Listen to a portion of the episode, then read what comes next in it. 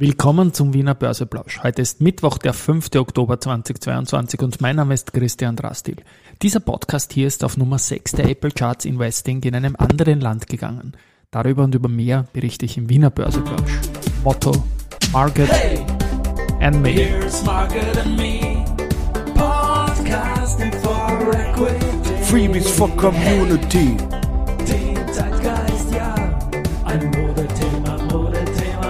Ja, die Börse als Modethema und die Oktoberfolgen des Wiener Börseplausch sind präsentiert von Wiener Berger und VAS Group. Gut, äh, ja, Blick mal am Markt. Wir haben 5909 Punkte jetzt, gerade um 11.14 Uhr, als ich das hier einspreche, äh, im ATXDR und das Mikrofon kracht. Das muss ich kurz anders halten, jetzt glaube ich geht's. Ähm, minus 0,49 Prozent zu gestern. Gestern war ein starker Tag mit plus 3,6 Prozent plus. Es wurde ein Top 5 Tag. In Deutschland war es sogar der Top 2 Tag des Jahres. Auf der Gewinnerseite heute haben wir Pira Mobility mit plus 2,8 Prozent, Polytech mit plus 2,8 Prozent, Frequentis mit plus 1,4 Prozent, Lenzing auf der Verliererseite mit minus 5 Prozent, AT&S mit minus 2,5 Prozent und Semperit mit minus 2%. Also heute werden die Anstiege der letzten drei Tage ein bisschen korrigiert. Ja, Nummer 6 in den Apple Charts, Investing in einem anderen Land, das ist passiert gestern mit Luxemburg. Und Luxemburg ist ein kleines Land, Podcast-Szene kann ich überhaupt nicht einschätzen, aber ist natürlich ein Finanzplatz und insofern freut mich das, ist mein höchster Rang für diesen Podcast hier in einem anderen Land. Und ja, das ist also eine, eine gute Sache. Gut ist auch, dass das neue Börse Social Magazine jetzt in der Druckerei ist und gedruckt wird. Das haben wir gestern dann endlich fertiggestellt. Wir haben dann noch gewartet gehabt auf den 16. Zertifikate Award Austria. Und vielleicht spreche ich morgen oder spätestens am Samstag dann den angekündigten Zertifikate Podcast ein. Auf jeden Fall ist das neue Börse Social Magazine das fetteste Magazin ever, das wir gedruckt haben von der Seitenanzahl.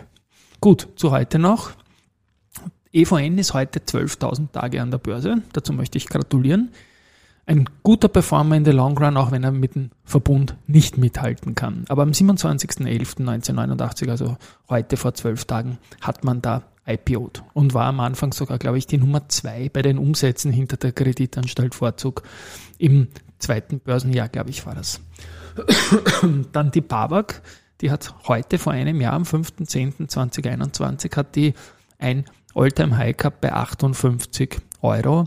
Jetzt aktuell bei 46 Euro. Man darf nicht jammern, die hat sich super gehalten, ist nur knapp unter dem IPO-Kurs, obwohl die Banken in der Phase, seit der der Babak an der Börse ist, durchaus nicht so gut abgeschnitten haben.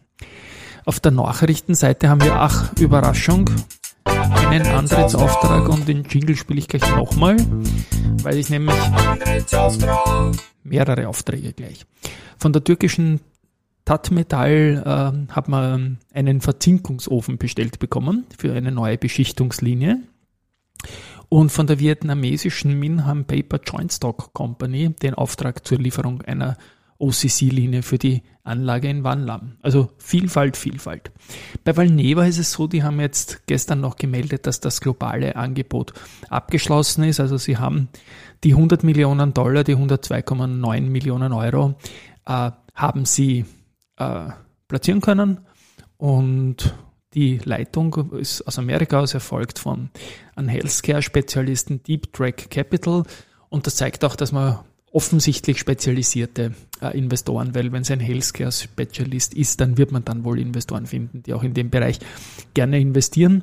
Und ja, also Pfizer ist ja auch reingegangen, also insofern verbessert sich das wieder. Man spricht hier vom Emissionserlös glaube ich mal bewusst nicht von VLA äh, 2001 von, vom Covid-Impfstoff, sondern stellt die Borreliose und die Chikungunya in den Vordergrund. Aber immerhin mutig war es von Valneva, dass man da gesagt hat, schon im Vorfeld, dass man die 100 Millionen eine hohe Nachfrage sieht und man hat es auch gemacht. Ist nicht so selbstverständlich.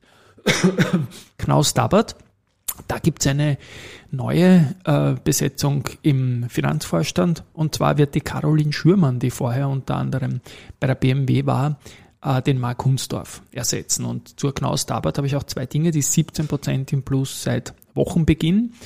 und der Manuel Taverne, der ist heute bei mir im Börse People Podcast zu Gast und werden wir natürlich in den Shownotes verlinken. Ja, und finally noch ein bisschen Research. Wieder M-Banco. Die haben sich diesmal die erste Group angeschaut und bleiben bei Kaufen, gehen aber mit dem Kursziel von 43,6 auf 40,6 Euro Retour.